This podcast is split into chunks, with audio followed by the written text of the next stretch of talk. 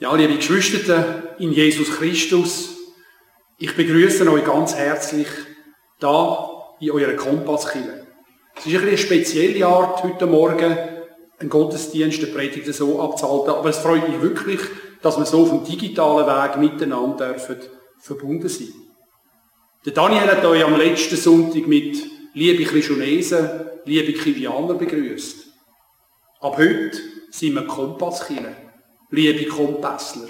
Herzlich willkommen da bei euch in eurer Kille.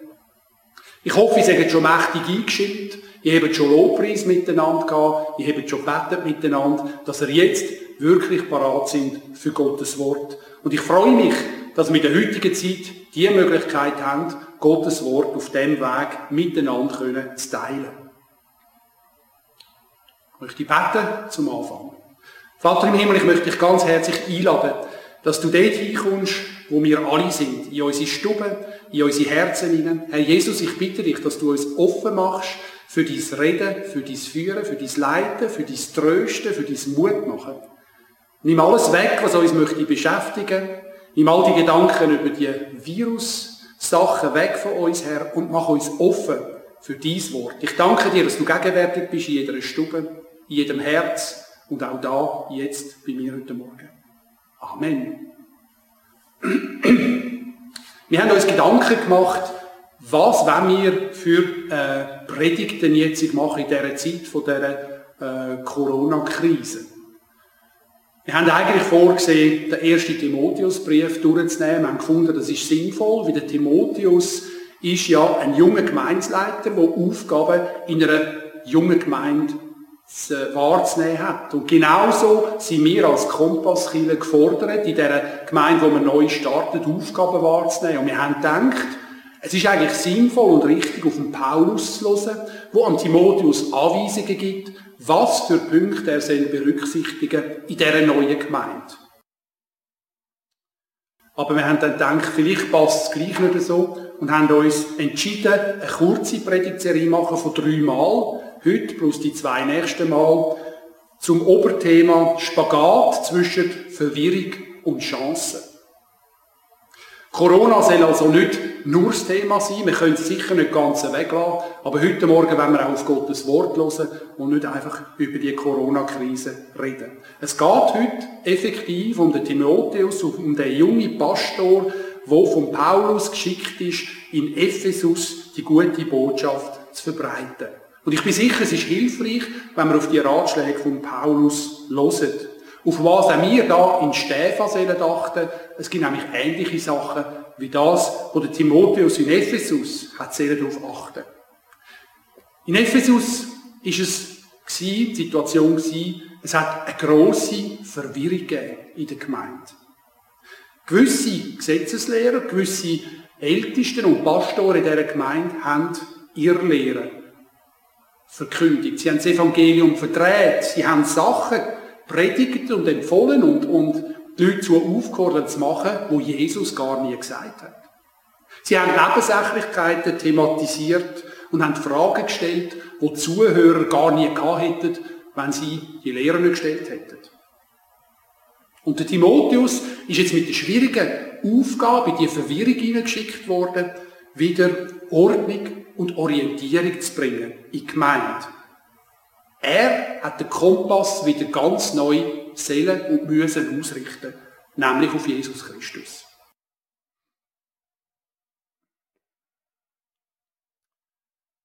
Ich möchte die ersten fünf Vers heute Morgen mit euch anschauen vom Timotheusbrief. Und es ist ganz interessant, was da ähm, der Timotheus der Gemeinde der, Paulus der Gemeinde sagt. Er fängt mit folgendem Vers an. Paulus, Apostel Christi Jesu, nach dem Befehl Gottes, unseres Heilands und Christi Jesu, der unsere Hoffnung ist. Interessant, wie der Brief anfängt. Nicht wie wir heute. Bei uns muss man heute einen Brief durchlesen und am Schluss weiss man, aha, der Ivan oder der Paul hat den Brief geschrieben. Da weiss man am Anfang, wer den Brief schreibt. Und interessant, der Paulus versteht sich als ein Beauftragter Jesu Christi. Er ist einer, der durch Gott berufen ist, das Evangelium unter die Menschen zu bringen. Kein menschlicher König oder kein Machthaber hat ihm den Auftrag gegeben, sondern der Auftrag ist von Jesus Christus, vom König von allen Königen, vom Herr von allen Herren, an Paulus direkt erteilt worden. Und genauso ist es auch für uns heute. Jeder von uns, der an Jesus Christus glaubt, hat den Auftrag direkt von Jesus, Botschaft weiterzugeben. Jesus ist der, der uns berufen hat und immer noch beruft, dass wir den Auftrag, den Paulus ausgeführt hat, auch weiterführen. Nämlich die frohe Botschaft von der Wiederherstellung von der Beziehung zwischen Mensch und Gott. Und die Aufforderung, wie gesagt, die kommt nicht von der Gemeinsleitung, die kommt auch nicht von unserem Jugendpastor, die kommt nicht von der Regierung von unserem Land, sondern von viel, viel weiter oben, von Jesus Christus. Das Mandat, das wir mit der Verkündigung vom Evangelium durch Kompasskille wahrnehmen kommt von Jesus. Er ist unser Auftraggeber. Und gerade in dieser speziellen Zeit, wo wir leben, ist es umso wichtiger, dass wir den Auftrag ausführen. Und die Hoffnung, wo Jesus uns allen gibt, dort sagen, wo Angst, wo Panik jetzt vielleicht bestimmen will. In der Verwirrung in unserem Umfeld sollen wir die Aufgabe wahrnehmen. Der Paulus hat den Timotheus aufgefordert, in der Verwirrung in Ephesus den gleichen Auftrag wahrzunehmen und von Jesus Zeugnis zu geben. In dem Zusammenhang, und das ist ganz wichtig, in dem Zusammenhang Botschaft in einer Zeit der Verwirrung zu verkünden, sagt der Paulus oder schreibt der Paulus die bekannten Worte an Timotheus, die wir alle kennen. Denn Gott hat uns nicht gegeben den Geist der Furcht, sondern der Kraft und der Liebe und der Besonnenheit. Genau in die Situation hinein sagt der Paulus das. Und das gilt für uns. Der Heilige Geist gibt auch uns Kraft, Liebe und Besonnenheit bei der Umsetzung von dem Auftrag. Und wenn wir Angst haben und wenn wir schüch sind oder wenn wir unwillig sind, dann kommt das nicht von Gott. Denn in Gott haben wir Kraft und Liebe, diesen Auftrag auszuführen. Noch ein, der Paulus fährt dann weiter und sagt etwas zu den Berufenen. An Timotheus schrieb er den Brief, mein rechtes Kind im Glauben. Der Paulus sagt, dass der Timotheus sein rechte Kind im Glauben ist. Und es ist interessant, der gemeinsame Glauben und der gemeinsame Dienst, die beiden sind ja miteinander durch Kleinasien gereist, hat sie verwandtschaftlich verbunden, hat sie zusammengespeist. Darum ist er das rechte Kind im Glauben. Und vielleicht viel mehr als menschliche Zuneigung, als familiäre Bindungen, als Blutsbindungen, hat der Glauben und der gemeinsame Dienst die beiden verbunden. Man kann sagen, die Liebe, die gemeinsame Liebe im Herrn ist die Größe, wo alle äußeren Unterscheidungen aufhebt und wettmacht. Es ist schon bemerkenswert und erstaunlich, dass der gemeinsame Glauben an Jesus Christus und der gemeinsame Dienst für seine Gemeinde auch heute noch eine tiefe Verbindung zwischen den Menschen kann schaffen Eine Verbindung über alle Hautfarben, über alle Kulturen, über alle Nationalitäten aus. Und erst recht eine Verbindung unter Gleichgesinnten im näheren Umfeld. So hat Jesus wählen, dass jede Witwe, dass jeder Weise, dass jeder Einzelgänger jeder Ausgestoßene, jeder Einsame eine Familie hat. Eben nicht allein ist. Und jeder, der Freunde hat und eine eigene Familie hat, ist gesegnet mit einer noch größeren Familie. Verbunden eben nicht durch Blut, sondern verbunden durch Glauben und Dienst. Und ich möchte dich fragen heute Morgen, erlebst du das, dass du eine Familie hast, da in der Kompasskirche in Stefan? Hast du wirklich Geschwister da? Hast du Väter? Hast du Mütter da in der Kirche bei uns? Und ich frage dich, wenn du das nicht erlebst, an was liegt es echt? Siehst du vielleicht deine Geschwister zu wenig, weil du selten da bist? Oder lässt du gar keine Nähe zu? Willst du gar keinen Kontakt zu anderen? Und heute sagst du, ja natürlich, das darf ich nicht, ich darf ja gar keinen Kontakt mehr haben. Aber wie war es gestern, wo es noch hast dürfen? Hast du dann die Nähe von der Gemeinde und von den Geschwisterten wirklich auch gesucht? Oder fehlt dir die Nähe erst jetzt, wo sie nicht mehr haben kannst Jetzt, wo es schwieriger wird, sich zu treffen. Wenn Jesus sagt, dass alle Gläubigen Gottes Kind sind, dann ist das wahr. Und wir sind miteinander verbunden. Und ich möchte dich aufmuntern, pfleg doch das Familienleben. Nimm dir Zeit für deinen Brüder, für deine Schwester. In dieser Zeit hilft eben vielleicht einfach ein Telefonanruf. Nimm doch das Telefon in die Hand, heute Nachmittag, morgen, jeden Tag vielleicht einmal und schenke Ermutigung, mit, indem dass du jemandem Zeit gibst, ein Gespräch zu führen. Beziehung braucht Zeit und Hingabe. In jedem Fall. Auch in der christlichen Familie. Wir haben ja das riesengroße Privileg in dieser kontaktschwierigen Zeit, dass wir einander über Telefon, Mail, Skype und digitale Medien trotzdem näher sein können. Auch wenn die Qualität von dieser Nähe eine andere ist. Du hast es vielleicht schon vernommen, du hast es schon gehört, seit dem Freitag von dieser Woche bietet Kompasskille konkrete Hilfe an. Für ältere Menschen ab 65, für gesundheitlich Angeschlagene, für Alleinerziehende und Familien mit viel Kind. Da bietet vor allem junge Menschen aus unserer Gemeinde, und ich finde das vorbildlich, dass die Jungen sich engagieren wollen, für die älteren Menschen, die bieten Hilfe an. Die gehen für dich posten, die gehen Post abholen, Post bringen, die helfen dir so steht, wo du jetzt in dieser Zeit Hilfe nötig hast. Und ich möchte dir empfehlen, dass du die Hilfe annimmst. Du findest in dem Mail, in dieser Post, die du bekommen hast, alle Angaben, um äh, die Hilfekompass zu kontaktieren.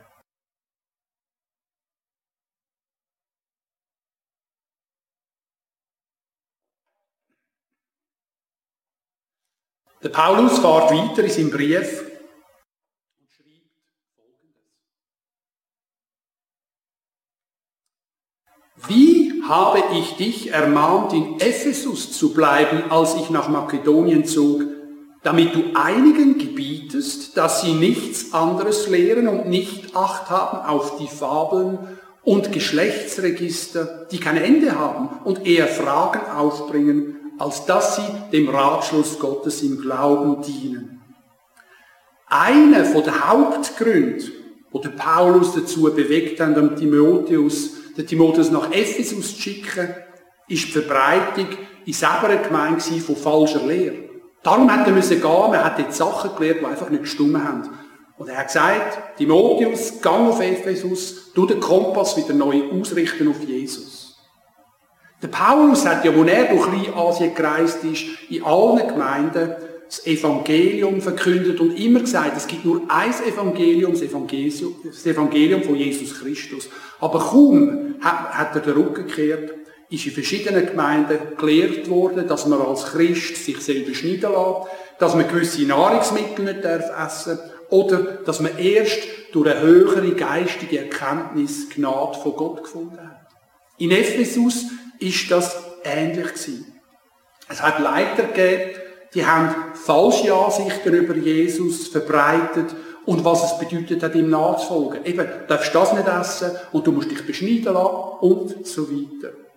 Es hat auch Leiter gegeben, die haben sich auf Geschlechtsregister vom Alten Testament berufen und geschaut, ob einer von Abraham abstammt. Und dann ist er von Gott gerecht angestanden. Es ist also vom Stammbaum abhängig gewesen, ob einer als Kind Gottes betrachtet worden ist. Und es hat sogar Leiter gegeben, das lesen wir im 2. Timotheusbrief, wo gesagt haben, unsere Auferstehung von uns Menschen hat bereits stattgefunden. Und eine solche Lehre, wie es passiert in Ephesus, führen am Ziel vorbei in die Irre. Sie bauen nicht auf, sie fördern nicht, sondern sie zerstören. Und der Paulus sagt im zweiten Timotheusbrief, sie sind wie ein Krebsgeschwür, wo sich verbreitet in der Gemeinde, wo sich verbreitet um Gemeinde herum, solche Irrlehren, wie ein Krebsgeschwür. Es ist gut, wenn wir nicht meinen, hm, wir in Stefan, das kann uns nicht passieren. Wir kennen ja die Bibel, wir wissen genau, was Gottes Wort sagt, was richtig ist, und wir würden auch gar niemals um einen Irrglauben ähm, über Glauben schenken. Es ist gut, wenn wir uns bewusst vor Augen führen, dass auch wir gewissen Gefahren ausgesetzt sind, ihr Lehren zu glauben und ihr Lehren weiterzusagen. Die können sich einschleichen, bei uns, auch wie ein Krebs, langsam in die Gemeinde hineinkommen. Und ihr Lehre ist eben wie ein Krebs, wo eine ganze Gemeinde kann zerfressen kann, oder wie es die Bibel auch noch sagt, ein Sauerteig, wo den ganzen Teig durchsäuert. Und ich möchte euch nur vier Beispiele zeigen heute Morgen von so Irrlehren, die vielleicht uns auch tangieren können. Ich möchte nur bewusst machen, es ist möglich, dass auch wir Sachen glauben, die nicht stimmen und die weitergehen.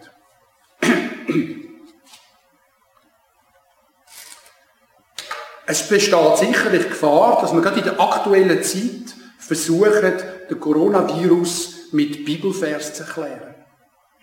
Wir können darüber streiten, ob das alles, was wir jetzt erleben, ein Teil von Gottes Gericht ist oder ob Satan den Virus produziert hat und Gott das einfach zulässt. Wir können uns darüber streiten.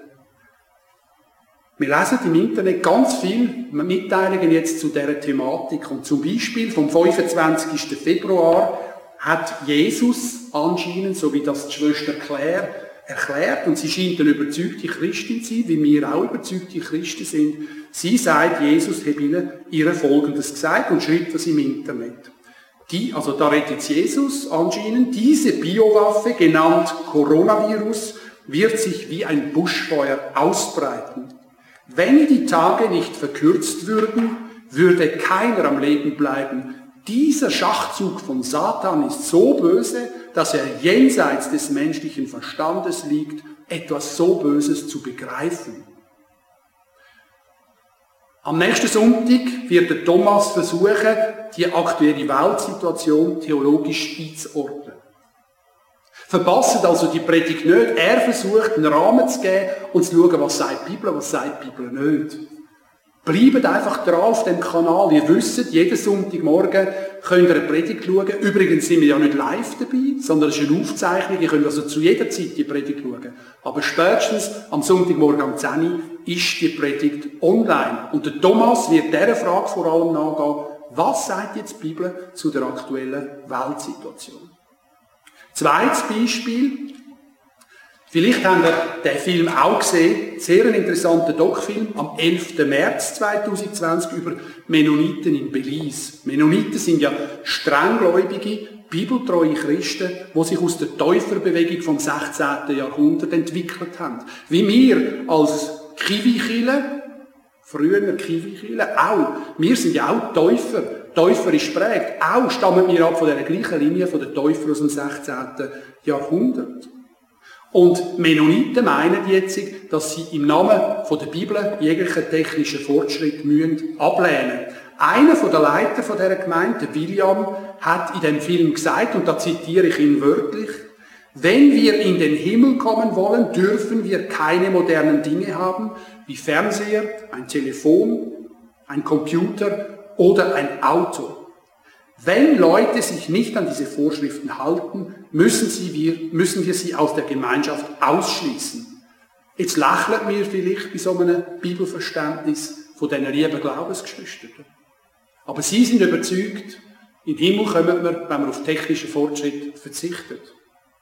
Wo haben wir schon irgendetwas verkündet, was biblisch richtig war, haben wir gemeint, und tausend andere Christen haben ein anderes Verständnis gehabt.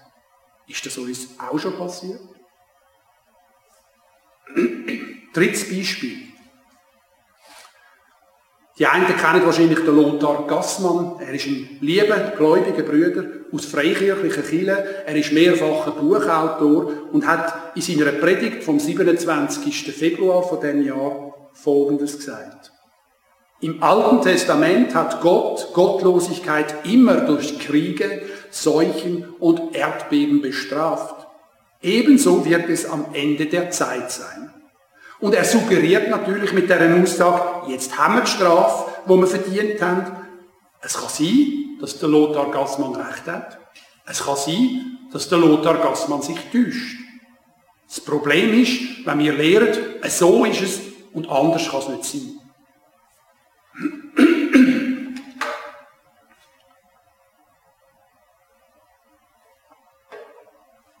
Viertes Beispiel. Sie ist jahrelang in unserem Hauskreis. Einmal sind wir zusammen für zwei Wochen in eine christliche Freizeit gefahren. Wir sind total verschieden aber doch verbunden in Jesus Christus. Über Jahre ist sie da in die Kirche gekommen, in den Gottesdienst gekommen, hat mitgeholfen. Und dann hat sie die rechte Lehre vom Bruder Frank in der Freien Volksmission in Zürich gelehrt und mitbekommen. Und das hat gemacht, dass sie jeden Kontakt gemieden hat mit uns.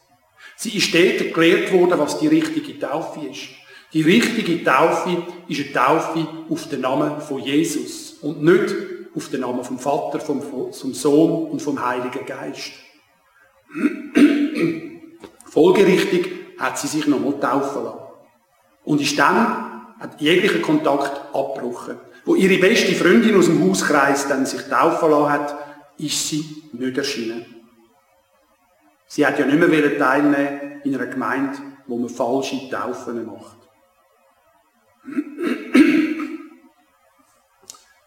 Und die Frage ist schon, wo sind wir in Gefahr, zu glauben und zu sagen, so steht es in Gottes Wort. Wo müssen wir aber bei dieser Aussage zur Kenntnis nehmen, dass andere Gläubige zu einem ganz anderen Schluss kommen? In Ephesus hat das zu einer grossen Verwirrung in der Gemeinde geführt. Der Kompass hat wild ausgeschlagen in allen Himmelsrichtungen. Und interessant ist jetzt, wie der Paulus weiterschreibt. Er sagt, was ist jetzt das Ziel eigentlich von der rechten Lehre? Und ich glaube, da können wir sehr viel mitnehmen heute Morgen. Er schreibt, was der Maßstab ist für Gestaltung und Führung in der Gemeinde Ephesus. Er sagt, wie man den Kompass ausrichten damit er auf Gott zeigt und nicht in all Himmelsrichtungen. Und lesen wir mal gut, was er da empfiehlt. Das Ziel der Unterweisung aber ist Liebe. Aus reinem Herzen und aus gutem Gewissen und aus ungeheucheltem Glauben. Wenn wir gut hören, dann hören wir das. Das Hauptziel von aller Lehre, die biblisch motiviert ist, von aller Ermahnung und Ermutigung, die wir geben können, im Namen Gottes, das Ziel ist die Förderung der Liebe im Zuhören. Alles Lehren, alles Wissen, alles Glauben, das nicht auf das Ziel anführt, führt auf Abweg und verfehlt das Ziel. Und die Liebe, die wir anstreben das ist ja nicht ein Gefühl, das verstehen wir alle. Es ist auch nicht einfach eine Empfindung, sondern es ist eine innere Gesinnung. Eine Gesinnung, die den Menschen wieder näher zu Gott bringt. Eine Gesinnung auch, die den Menschen so verändert, dass er willig ist, wieder zu dienen, im Namen Gottes dort, wo Not am Mann oder der Frau ist. Und die Frage an dich und an mich ist, zielt alles, was ich aus meinem Glauben und mit meiner Überzeugung heraus sage, zielt das wirklich der Vergrößerung der Liebe in mir selber zuerst und im Gegenüber? Dient das, wo ich sage, und wo ich auch vielleicht theologisch streite mit meinen Geschwistern, dient das der Förderung von dieser Liebe zu Gott? Bringt es ihn näher zu Gott? Das, was ich sage, das, was ich behaupte, an dem, was ich vielleicht festhebe? Oder bringt es ihn eher weg? Macht es ihn auch bereitwilliger zu dienen, sich einzusetzen für andere?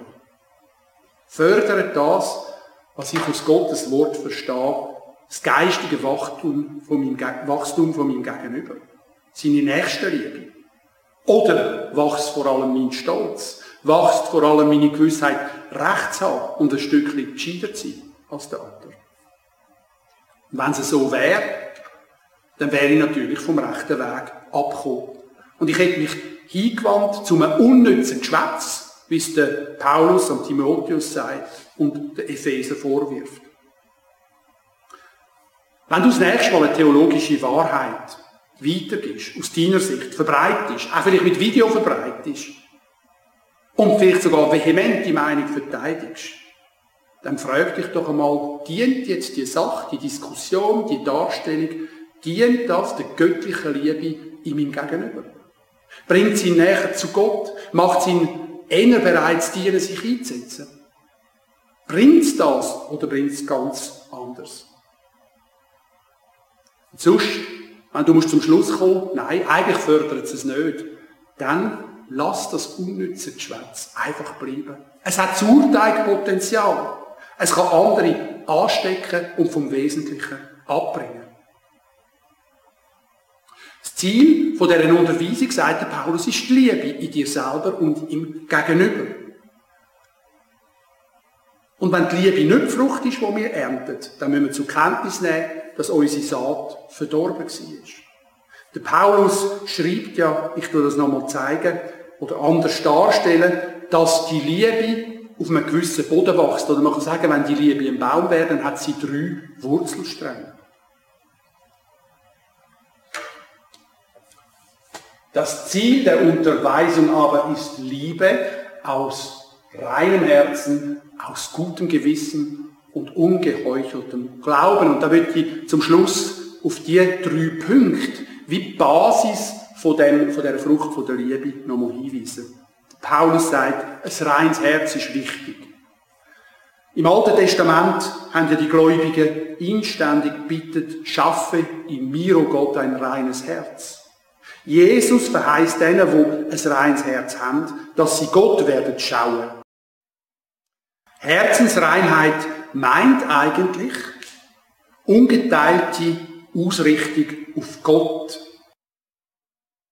Man kann sagen, die Ausrichtung vom inneren Kompass auf den Nordpol von Gott. Das meint rein, reines Herz. Der Mensch, der von der Sünde gereinigt ist, ist ohne Vorbehalt auf Gott ausgerichtet.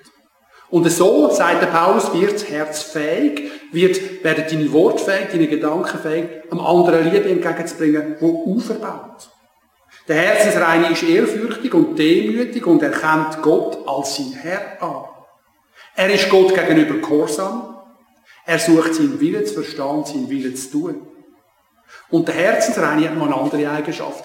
Er lässt nicht zu, dass seine Gedanken in die Dunkelheit abschweifen.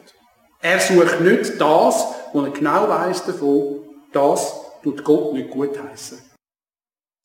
Der zweite Wurzelstrang ist gemäss Paulus ein reines Gewissen oder ein gutes Gewissen, wie er es da sagt. Und so ein Gewissen, behaupte ich mal, hat nur der Mensch, der sein Gewissen durch den Glauben an Jesus Christus wieder ganz neu aktivieren lässt.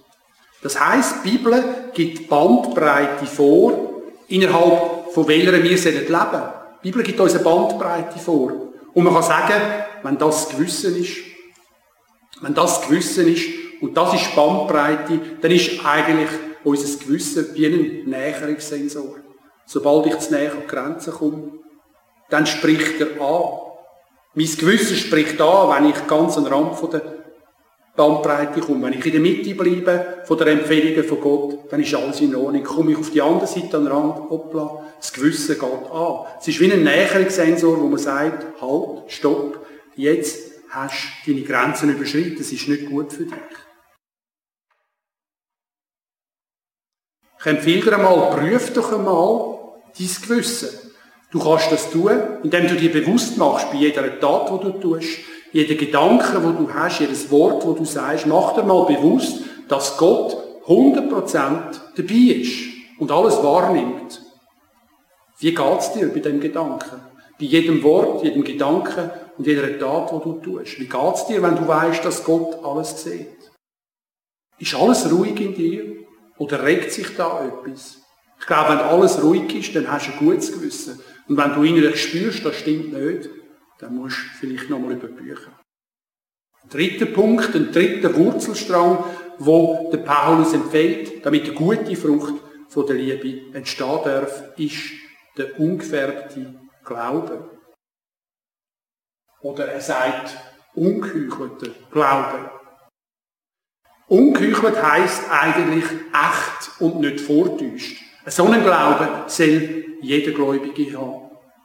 Und das ist ein Glaube, wo der Bibel voll vertraut, wo, wo vertraut, dass die Bibel absolut wahr ist, wo voll vertraut, dass Jesus real existiert, so wie in Gottes Wort beschreibt.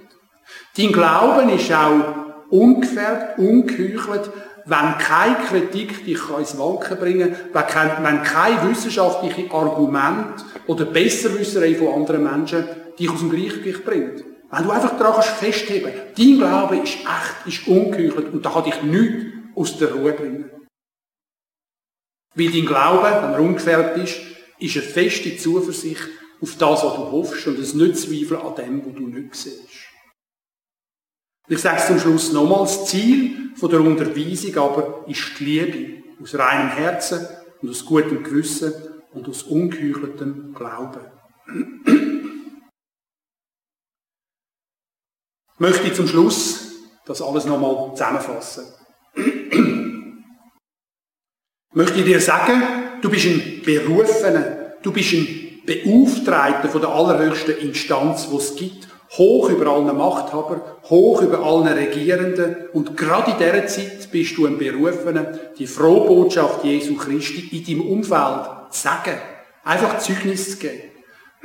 Du hast den Auftrag von Gott, nicht von uns als Gemeinsleitung, von niemandem von uns, sondern von Gott direkt. Er ist dein Auftraggeber. Und in dieser Zeit von der Verwirrung gilt eben genau die Aussage, wo Paulus und Timotheus macht, denn Gott hat dir nicht gegeben den Geist der Furcht, sondern der Kraft und der Liebe und der Besonnenheit. Und genau den hast du auch, um diesen Auftrag wahrzunehmen. Ich möchte dir sagen, du hast eine Familie, da in Stefan. Auch wenn du alleine daheim bist jetzt in dieser Zeit. Auch wenn du gebrechlich bist und hilflos bist. Durch den Glauben und das gemeinsame Dienen im Namen Jesu Christi sind wir alle miteinander verbunden. Wir sind eine Familie. Wir helfen einander, wir heben einander. Such ganz bewusst den Kontakt übers Telefon, heute und an den kommenden Tagen. Das ist eine Möglichkeit, die du hast, um mit deinen Geschwistern zu kommunizieren. Du hast digitale Medien zur Verfügung, um Kontakt aufrechtzuerhalten.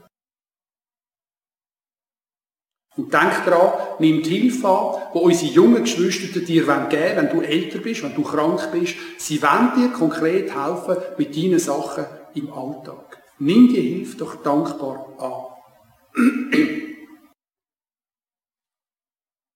ich möchte nochmal sagen, hüten wir uns alle zusammen von Irrlehren jeglicher Art. Die Corona-Krise könnte dich dazu verleiten, die baldige Ankunft von Jesus Christus verkünden, den baldigen Weltuntergang anzukünden, weil du das Gefühl hast, das ist jetzt Apokalypse. Das könnte eine Verführung sein, wo könntest erliegen dran. Du könntest auch verleitet sein, alles jetzt mit gezielten Bibelvers zu erklären. Und wenn du meinst, wir leben jetzt in einer apokalyptischen Zeit und alles zeige jetzt auf die Wiederkunft Jesu hin, dann möchte ich dir mal vor Augen führen, dass die Situation weltweit vor ziemlich genau 100 Jahren viel, viel, viel schlimmer war.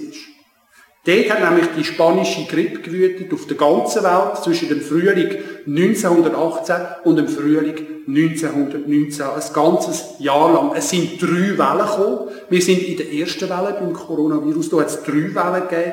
Und der Virus hat sich, der Influenza-Virus hat sich über die ganze Welt verbreitet, ohne Flugverkehr, ohne Tourismus. Er hat sich über die ganze Welt verbreitet.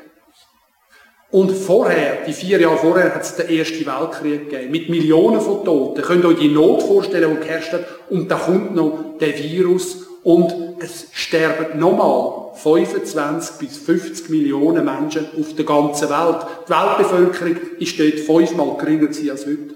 25 bis 50 Millionen sind gestorben, dort mal gerade nach dem Krieg. Man kann sich gut vorstellen, selbst dann apokalyptisch gewesen.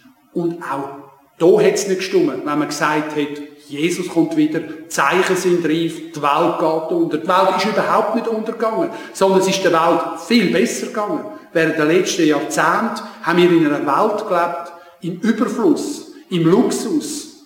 Ein so ein gutes Leben haben viele Menschen auf dieser Welt gehabt, wie nie zuvor. Also lass dich nicht verführen zu meinen, es sei jetzt alles fertig und es sind alles Zeichen, dass Jesus bald kommt. Vermeid auch sonst theologische Rechthaberei und frag dich bei allem, was du sagst, was du denkst und tust, fördert das jetzt wirklich die Liebe in ihm gegenüber? Und wenn die Liebe nicht gefördert wird, denk daran, ihr Lehrer könnt wie ein Krebsgeschwür um sich greifen. Bei uns in der Gemeinde, aber ich denke auch in der Gesellschaft. Wir sind nicht sehr glaubwürdig als Christen, wenn wir ihr Lehrer verkünden und gerade wieder Krisenzeiten nehmen und wieder drohen und das Gefühl haben, alles ist fertig. Mach dir auch bewusst, dass alles, was du in Gottes Reich tust, die Liebe in dir und im Nächsten soll fordern, fördern. Und ein gutes Wurzelwerk hilft dabei. Dann nämlich, wenn du ein reines Herz hast, wenn du gutes Gewissen hast und wenn du ein ungeheuchelten Leben, Glauben lebst.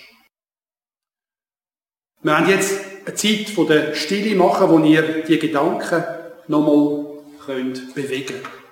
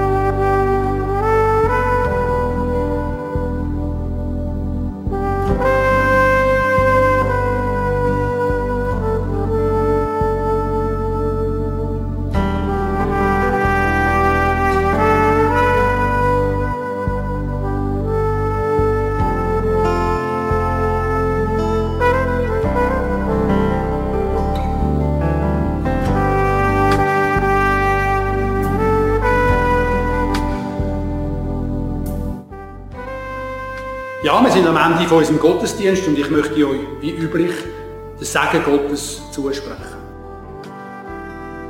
Vater im Himmel, ich danke dir, dass du mit uns kommst in die kommende Zeit. Ich danke dir, dass du ein allmächtiger Gott bist, ein allwissender Gott. Und ich bitte wirklich, Herr, dass du jedes einzelne von uns bewahrst vor dem Bösen in jeder Form, dass du jedes segnest mit Gesundheit, dass du jedes segnest mit Kraft, dass du jedes segnest mit einem unerschütterlichen Glauben an dich und mit einer Zuversicht, die alles übertrifft, was die Welt kann. Danke vielmals, Jesus, dass du deine segnende über uns hast und mit uns kommst. Amen. Und ich möchte euch sagen, danke vielmals fürs Zuschauen, fürs Zuhören.